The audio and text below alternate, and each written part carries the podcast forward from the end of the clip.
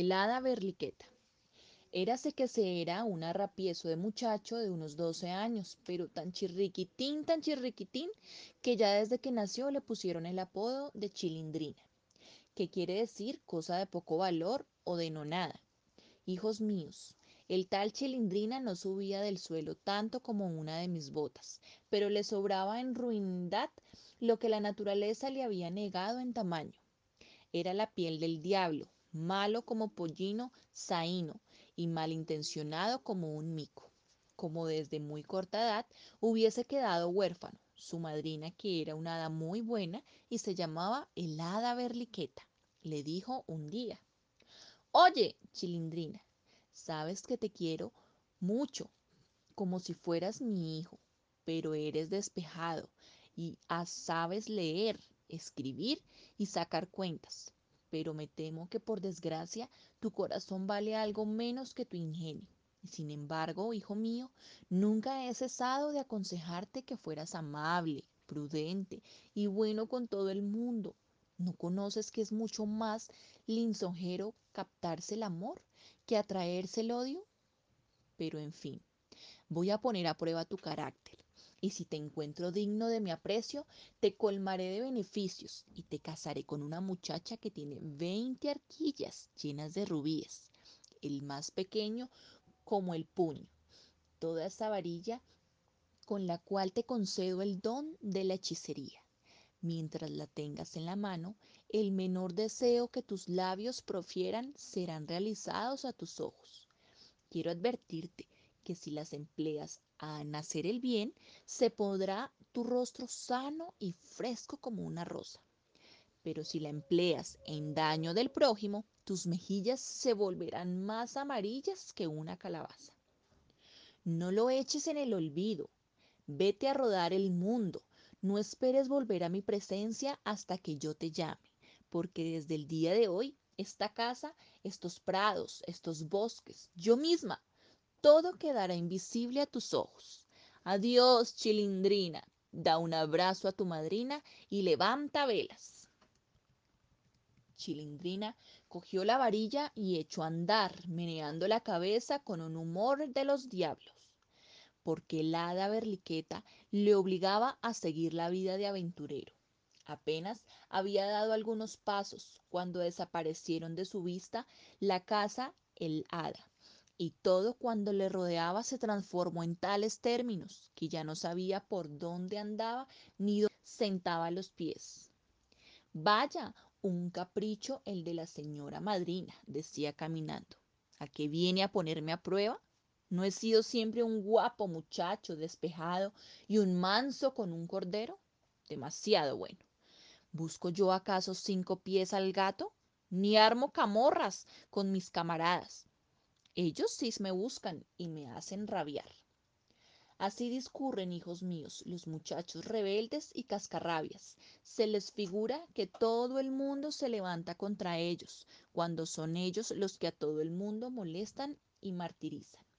Al anochecer llegó Chilindrina a una alquería dentro de la cual oyó mucha bulla y ruido de la gente que andaba aquí y allá. Llegó también a sus narices cierto olorcillo a carne asada, mmm, que le recreó el olfato y le despertó el apetito. ¡Ea! dijo a su capote. Llamemos a ver si me dan de cena y cama. Coge la aldaba y tras, tras, tras. Un viejo abre la puerta. ¿Qué quieres, hijo mío? ¿Qué quiero? Vaya, una pregunta. Me parece que a estas horas lo que debo querer es hospedaje, ¿no cree? No puedo ofrecértelo, hijo mío, porque es el caso que hoy celebramos las bodas de mi hija, y está la casa tan atestada de gente que no sé dónde colocarla. A no dar esta casualidad, con mucho gusto le daría hospedaje. Anda un poco más y no faltará quien te recoja. Buenas noches.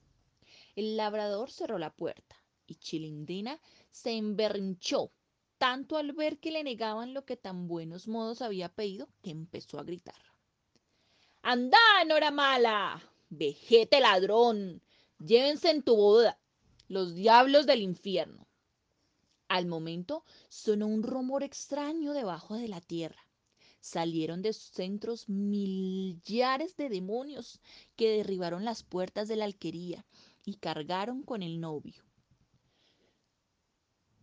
con la novia, con el padre, con la madre, con los hermanos, con las hermanas, los primos, tíos, tías, nietos y con todos los convidados. Chilindrina, asustado con la inesperada visita de aquella legión de demonios, puso pies en pólvora y arre que le pillan. No paró de correr hasta el rayar del alba, que el de una casucha vieja. Esta casucha parecía deshabilitada. No obstante, había en ella una mesa, un asiento de madera y un espejo.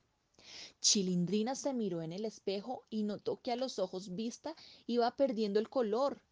Quedóse como aterrado y acordándose entonces de las palabras de su madrina, se puso a llorar. Dios mío, decía para sí. Soy un malvado. Con mi imprudencia y con mi negro humor he causado la desgracia de toda una familia. Heme ahora en esta picardía casucha. ¿Qué hacemos? Las tripas me están dando un tole tole. Ay, ay, ay. ¿Quién estuviera ahora en un buen mesón? ¿Tú qué las dijiste? De repente aparece un espacioso hogar con un gran fuego y delante muchos asadores cargados de liebres, piernas de carnero, gallinas, pollos, aves de toda clase, pero todo estaba sin asar. Y los asadores muy quieticos, esperando quien les pusiera en marcha. Soy una bestia, exclamó Chilindrina, en ir mendigando el sustento cuando con mi varilla puedo proporcionarme tanta bendición de Dios. Pero no ha nacido el hijo de mi madre Galopín, de cocina para estar dando vueltas a los asadores. Si todo esto hubiese cocido, anda con Dios, me lo comería con mucho gusto. Al momento, los asados, los rubios como un oro, dieron de sí un olor suave. Chilindrina se atracó de lo lindo, salió luego a pasear, dirigiéndose hacia unos sembrados que estaban a dos pasos de distancia y muy cerca en una bonita casa. Por el camino encontró a una pobre muy desparramada, que le pidió limosna, y compadeciéndose de su miserable aspecto, exclamó Lo que es el mundo, cuando seres desgraciados haya una casa de campo magnífica, donde todo ostenta riqueza, y acá está pobre mujer pidiendo limosna a los mismos umbrales de la opulencia.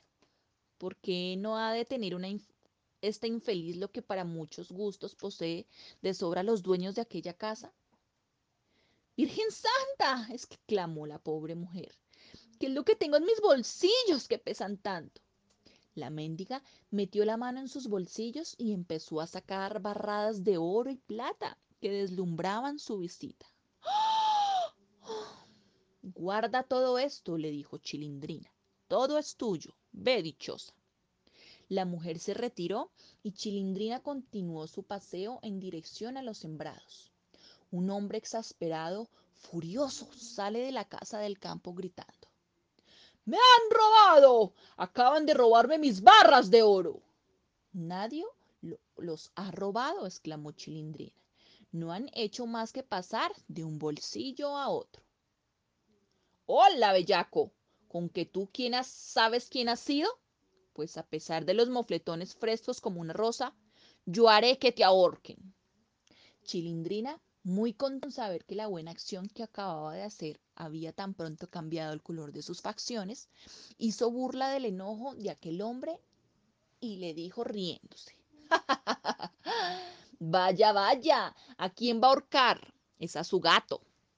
De repente apareció el gato de la casa dando gabriolas en una pequeña horca, con unas muecas y unos maullidos espantosos. El buen hombre se fue corriendo hacia el gato, llamándole tiernamente. Michito, michito, michito, michín, michín. Chilindrina llegó por último a los sembrados, en donde como cosa de una veintena de hombres estaban cegados. ¿Qué hora es? les preguntó Chilindrina. Diga, renacuajo, contestó uno de los segadores. ¿Tenemos cara de reloj? ¡Qué miseria! No me llegan a las rodillas. Jesús, ¿Qué color de acelga? Si pareces una calabaza muerta. Mientes, villano, replicó Chilindrina. Mi rostro es como una rosa. Anda, anda como una rosa, y este tan amarillo que estás de estas espigas. Canallas. Ojalá que vuestras espigas se vuelvan cardos. Es lo que vosotros merecéis juntos. De repente, el campo de trigo no ofreció a la misma vista más que cabezuelas de cardo, y los cegados, convertidos en asnos, empezaron a tirar coces y a rebuznar, pero como arrepentiese todo contra Chilindrina para sacudirle el polvo. El arrepecio lío de petate, y no paró hasta llegar a una gran ciudad en donde entró después de puesto ya el sol. El endiablado muchacho estaba amarillo como la cera y todo el mundo se apartaba de él como el leproso. ¿Qué bestias son esas gentes? exclama montando en cólera. No parece sino que en esta ciudad no hayan visto jamás a ningún extranjero. Ojalá que todos estuviesen tan amarillos como yo, y entonces veríamos si les haría gracia que se burlasen de ellos en la cara. No tuvo que decirlo dos veces. ¿Cuál fue su asombro al ver que todos los que pasaban por la calle se les puso la cara de gualda como la suya? Y como sospechasen que aquella pesada burla era obra del endemoniado arrapiezo, que así le llamaban, cada hijo de vecino asio de una buena tranca con la sana intención de menearle el bulto. Paso, paso, bribones, gritó Chilindrina corriendo como un gamo. Os juro, viviré Dios, que he de abrazar la ciudad y que he de convertirlos a todos en... No pudo concluir, sintiéndose al punto agarrado por los cabellos y llevado en volandas, y la varilla misteriosa se le escapó de las manos. El bribón eres tú, galopín, le dijo el hada Berliqueta, que era quien le había echado la zarpa. Chilindrina no os decir esta boca mía. El hada le llevó a su casa y le dijo, Ven acá, condenado. ¿Qué has hecho? ¿Piensas acaso que te concedí el don de la hechicería para moler y maltratar a todo el mundo? Afortunadamente pude remediar todos los males que causaste y que no te cuidaste de reparar. Sin que pudieras verme, por todas partes he seguido tus pasos y en todas partes has desbaratado tus dañadas intenciones. Porque un buen labrador con justos motivos se niega a recogerte. Le envías al demonio a él y a toda su parentela pues bien, yo saqué a aquellas pobres gentes de las uñas de los diablos y viven ahora en sus casas muy tranquilos, ocupados en celebrar las interrumpidas bodas. La vieja mendiga no posee el oro que sin contarse nada le diste, ni lo habéis ganado, ni lo habías merecido. No obstante, por aquella ligera muestra de buen corazón, tu rostro había tomado el color de la rosa, mas lo perdido en el mismo instante que le atreviste a insultar al dueño de la casa del campo, que con sobrada justicia se lamentaba del robo que acababa de hacerle. Luego martirizas a su gato querido, a un pobre animalito que ningún daño te había hecho. Destruyes la esperanza de la cosecha, causas la perdición de unos pobres trabajadores e intentas por último sembrar la destrucción de una ciudad entera. Señor mío, esto ya pasa de castaño oscuro. Eres un malvado, un azote de tus semejantes. No, no harás más daño a nadie. Buena pieza, porque te condeno a estar mil años en lo más alto de este cañón de chimenea. El hada Berliqueta colocó a Chilindrina encima del cañón de la chimenea, perdió el uso de la palabra, quedó el vergante del muchacho convertido en un pelele, que innecesariamente estaba menuado de los pies y las manos. De aquella suerte estuvo mil años, al cabo de los cuales pedazos y murió.